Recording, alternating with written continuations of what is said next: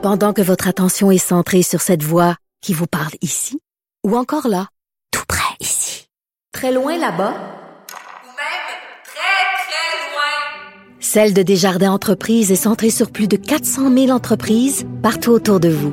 Depuis plus de 120 ans, nos équipes dédiées accompagnent les entrepreneurs d'ici à chaque étape pour qu'ils puissent rester centrés sur ce qui compte, la croissance de leur entreprise.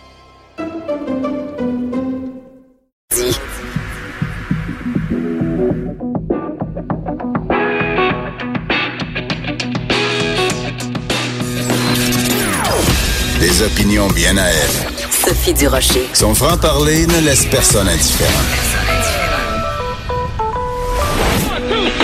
On n'est pas obligé d'être d'accord.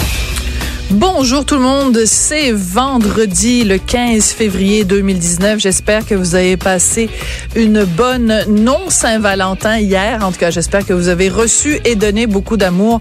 C'est ça le plus important, puis en plus on peut en donner puis en recevoir 365 jours par année. C'est encore mieux. Euh, on va parler au cours de l'émission un petit peu plus tard. On va parler avec Lise Ravary de cette histoire absolument hallucinante. Une jeune Britannique qui a quitté l'Angleterre à 15 ans et qui est allé euh, combattre ou en tout cas euh, se, se, mettre euh, copain copain avec l'État islamique et qui maintenant à 19 ans enceinte dit ben moi finalement j'ai le goût de rentrer à la maison. Alors l'opinion britannique est vraiment divisée en deux sur cette question. Faut-il permettre à celles qu'on appelle les fiancées de l'État islamique leur permettre de rentrer au pays? On va en parler avec Lise qui connaît bien la société britannique. On va parler aussi avec Michel Duchesne qui est euh, candidat pour le Bloc québécois dans Outremont. Vous savez qu'il y a une élection partielle le 25 février prochain. Euh, Michel Duchesne, c'est quelqu'un qui est bien connu dans le milieu artistique. Alors, la première question que je vais lui poser, c'est pourquoi tu t'en vas en politique, Michel? T'es tellement bien dans le milieu artistique, c'est à couteau tiré en politique. En plus, au fédéral, c'est l'enfer. Alors ça, ça va être un petit peu plus tard dans l'émission. Mais pour l'instant, on va parler euh, de laïcité parce qu'il y a une nouvelle extrêmement intéressante pour quiconque s'intéresse à toutes ces questions-là. Euh, une nouvelle drôlement intéressante qui nous arrive de Suisse, dans le canton de Genève. À 55% les habitants ont euh, décidé par référendum euh, une loi qui interdit aux agents de l'État de porter un signe religieux à partir du moment où ils sont en contact avec le public. Quelle leçon on peut tirer de l'exemple genevois pour nous ici et nos discussions sur la laïcité au Québec? On en parle avec Christian Rioux, qui est correspondant à Paris pour le quotidien Le Devoir. Bonjour Christian.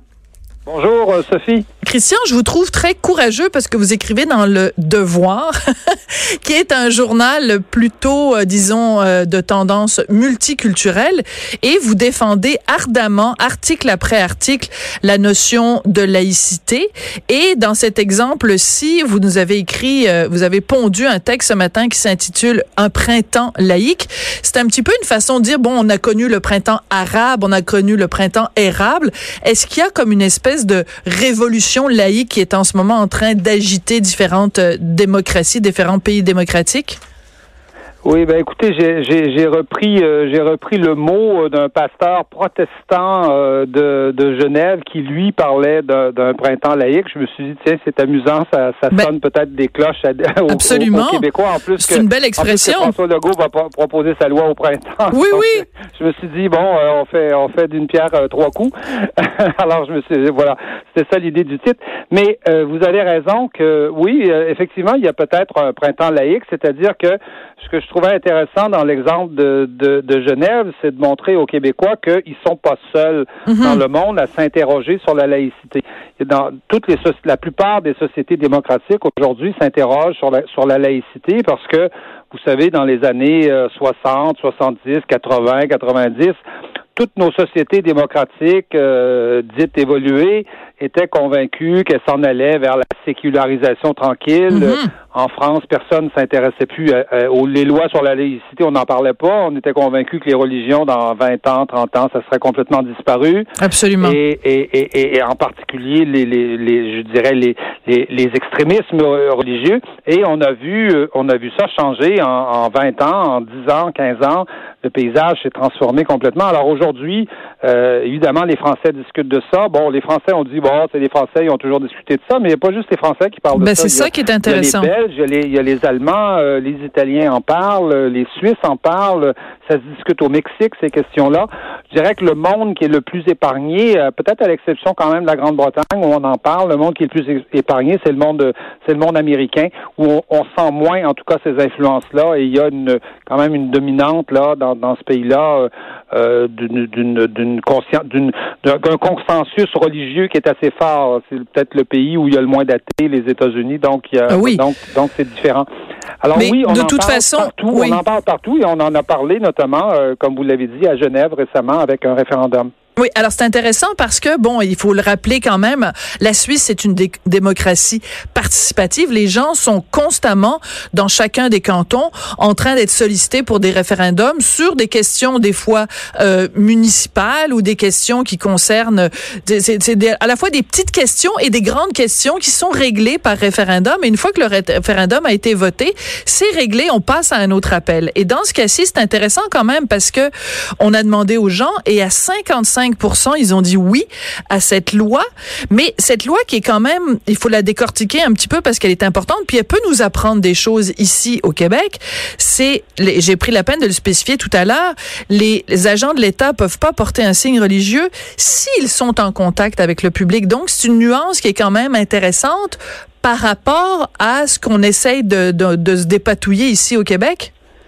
Oui, oui, absolument. Ben, ce qui- ce qu'il faut savoir d'abord, c'est que en Suisse, la Suisse, contrairement à nous, euh, discute de la question de la laïcité depuis longtemps. hein. La première loi sur la, la séparation de l'Église et de l'État en Suisse, ça date de 1907. Hein, deux ans après la France. En. France, ça avait été en 1905. Absolument. Et euh, bon, dans l'instruction, dans la loi de l'instruction publique, c'est déjà précisé, par exemple, que les enseignants n'ont pas le droit de porter de signes religieux. Ça, c'est déjà, euh, c'est déjà réglé ça depuis euh, depuis euh, depuis pas mal d'années. Donc, ils sont plus Mais- loin, Christian, ils sont plus loin que, que, que Taylor Bouchard, ils sont plus loin que, je veux dire, eux, c'est la question des enseignants est déjà réglée. Donc, c'est, Oui, ça c'est réglé.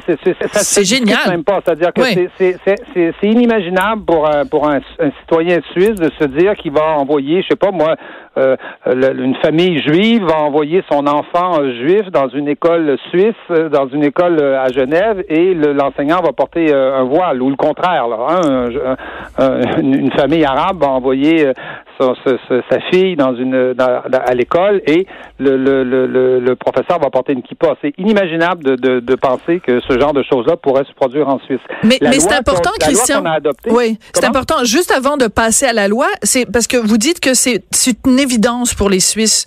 Mais c'est important d'expliquer pourquoi. C'est que pour les Suisses, le, le, l'enseignant est neutre. Donc, leur enfant, euh, on, on- de la même façon que l'enfant, on l'identifie pas en disant, ben toi t'es un musulman, toi t'es un juif. De la même façon que quand il se présente devant l'enseignant qui représente l'État, le- le- le- l'enseignant n'a pas à être, n'a pas à nous dire de quelle religion il est. C'est non pertinent à son enseignement.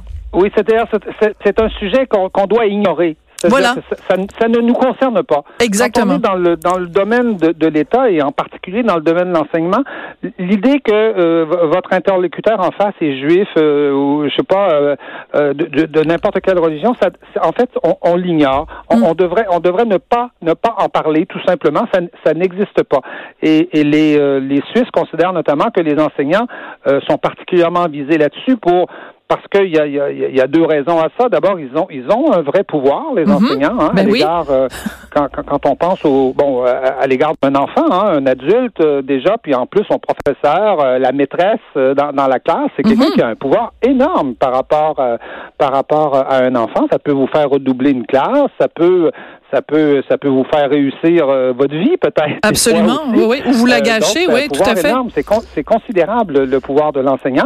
Et puis en plus, l'école, c'est quand même le lieu où normalement on devrait se présenter euh, sans a priori, c'est-à-dire on est là pour apprendre, on est là pour pour être en contact avec la connaissance. Donc il n'y a pas il y a pas à y avoir d'a priori politique ou d'a priori religieux ou d'a priori quel qu'il soit. Donc l'école, c'est vraiment un lieu un lieu central sur ces questions-là. S'il y a un seul endroit, enfin moi personnellement, s'il y a un seul endroit où la laïcité devrait s'appliquer, c'est vraiment à C'est bel et l'école. bien là. D'abord et avant tout, oui. Mais c'est pour ça que c'est intéressant. De, de se comparer, nous, au Québec, à ce que le, le canton de Genève vient de, de, de voter comme loi. Puis c'est extrêmement important parce que nous, justement, c'est à cause des enseignants que ça achoppe. Puis eux, c'est ils l'ont pris à l'envers. En fait, la question des enseignants est déjà réglée. Alors nous, on est on est en train de se poser ces questions-là. Eux, c'est réglé. Mais donc, alors pourquoi pourquoi avait-il besoin de faire une loi? C'était pour tous les autres employés de l'État à partir du moment où ils sont en contact avec du public. Oui, oui, absolument, c'est ça. Donc, ils ont complété, je dirais, la, la, leur législation là-dessus, et donc ils ont interdit aux fonctionnaires qui sont en contact avec le public de, de, de, porter des signes religieux. Ça touche les cantons, ça touche, ça touche les communes, ça touche même les élus. Hein. Hum. Euh, ça, ça a été un peu plus discuté. Là, euh, ça, ça, ça, a prêté, euh, ça a prêté à, à, débat. Mais en même temps, dans la loi, ils ont, ils ont précisé des choses aussi. Par exemple, ils ont précisé le droit des, des malades et des prisonniers d'avoir un accompagnement religieux si nécessaire ou spirituel, dépendant, le, dépendant de, de mm-hmm. des, euh, des, des, allégeances des, des, des, gens. Donc, ils ont, euh, on, on voit que la loi, d'abord, elle touche l'État essentiellement et elle s'assure euh, dans le fond, elle touche l'État. Pourquoi elle touche l'État? Elle touche l'État pour que l'État garantisse la liberté dans la société civile. Voilà. Je sais pas si vous voyez, c'est-à-dire ben, tout à fait. De, se dire on va réprimer les religions, on va être anticlérical, on va c'est pas ça. C'est-à-dire, si on impose, on voudrait bien ne pas imposer un devoir de réserve aux fonctionnaires, mais si on impose un devoir de réserve aux fonctionnaires, c'est pour garantir la liberté des autres la liberté de la majorité. Donc, on, on, on, force, effectivement, on brime un peu euh, la minorité, c'est-à-dire les quelques fonctionnaires qui pourraient être brimés par ça, mais pour que la majorité se sente libre, hmm. totalement libre, donc dans un milieu complètement neutre, que les élèves soient dans un milieu neutre, que les que les usagers des, des, des services publics se sentent dans un milieu neutre. Donc, c'est pas une c'est pas une c'est pas une question de de discrimination, de faire de la discrimination, c'est au contraire d'assurer la liberté de tout le monde dans la société. Et, et, ça, souvent, c'est mal compris. La laïcité ne devrait pas avoir d'autres d'autres rôles que d'assurer la liberté de chacun de nous, de chacun des citoyens dans la société, finalement. Mais je trouve ça très intéressant, Christian, qu'on ait cette discussion-là aujourd'hui, parce que, ben, vous le savez, même si vous habitez pas au Québec euh, en, en, permanence, mais au, au, au Québec, les dernières semaines, on a entendu tout et son contraire de, à propos de, de, la laïcité, à propos du port du voile. Euh, est-ce que est-ce qu'elles sont est-ce que les femmes qui portent le voile, euh, elles le font de leur propre chef? Est-ce que c'est un signe d'oppression? La, la vice-première ministre, bon, c'est prononcé. Ben, il y a Isabelle Charret qui s'est prononcée là-dessus. Enfin bon, et on a l'impression qu'au Québec, on aurait besoin et je le dis depuis des mois et des années, on aurait besoin d'un cours de laïcité 101 parce que plein de gens qui parlent de laïcité ne comprennent pas ce que c'est, ce que ça implique et ne comprennent pas ce que vous venez de nous dire, qui pourtant est clair pour les Suisses, que c'est la notion de liberté qu'on défend et que l'État ne peut euh, promettre la liberté à ses citoyens que s'il est neutre. Et c'est justement en étant neutre qu'on donne la liberté de religion à tous à tous nos citoyens. Mais c'est un principe qu'au Québec, je sais pas, il y a plein de gens qui n'arrivent pas à se le rentrer dans la tête.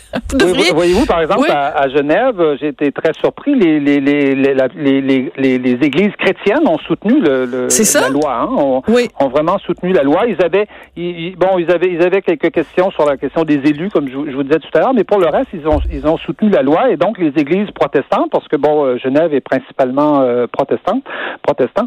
Donc, euh, l'Église protestante a soutenu cette, cette loi-là et mm-hmm. considère que même pour un croyant, dans le fond, que le croyant, quelque part, est bien servi par une loi comme ça. C'est-à-dire que le croyant, c'est bien parce qu'il va se retrouver, justement, face à l'État, il va se retrouver dans un milieu dont il sait qu'il est neutre. Et même le croyant est quelque part euh, il est avantagé, dans ben oui. dans cette affaire-là parce que il n'y a pas de présupposé. S'il y a une majorité protestante évidemment à, Genève, il n'y a pas de présupposé pour le juif, pour le pour l'athée, pour le pour le musulman que bon l'État serait euh, serait serait pas neutre et donc euh, servirait la majorité peut-être protestante ou tout ça. Donc on se retrouve tout de suite dans un milieu qui est neutre et on sait que c'est neutre, on sait que qu'il n'y a pas d'interférence religieuse au niveau de l'État et donc, ça nous donne de la liberté.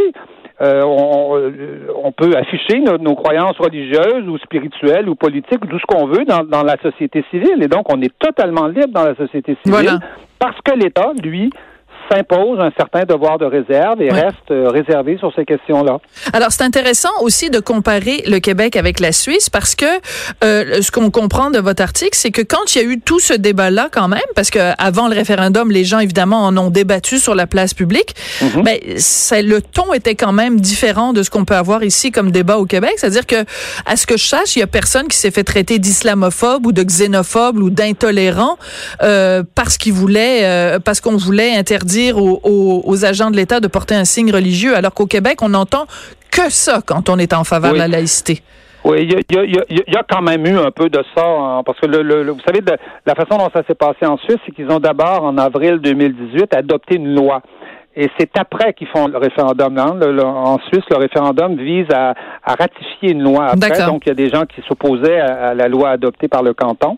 Et euh, donc, euh, donc on a, il y a eu un référendum après. Il y a eu, il y a eu évidemment des attaques euh, ou des, des, critiques de, de ce type-là, c'est certain.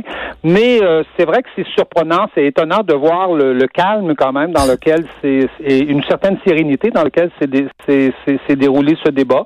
Et, et l'État après a, considéré qu'il fallait appliquer, euh, évidemment, appliquer, euh, appliquer la loi. Il y aura des, il y aura, il y aura des mesures d'application de la loi là, euh, mais bon, il y, aura, il y aura aussi des poursuites en cours. On, nous annonce aussi les, les, partisans du non vont, vont se, vont se, vont aller en appeler, oui, vont se pourvoir devant les tribunaux, tout ça. Mais il serait assez étonnant qu'ils aient, qu'ils aient des résultats. Vous savez, ces lois là par exemple, euh, ces, ces lois-là en France, euh, en, Belgique, euh, en Allemagne, ont toutes été ratifiées par le, eh oui, par la Commission européenne, par, la Cour européenne des droits de l'homme. Hein. Oui.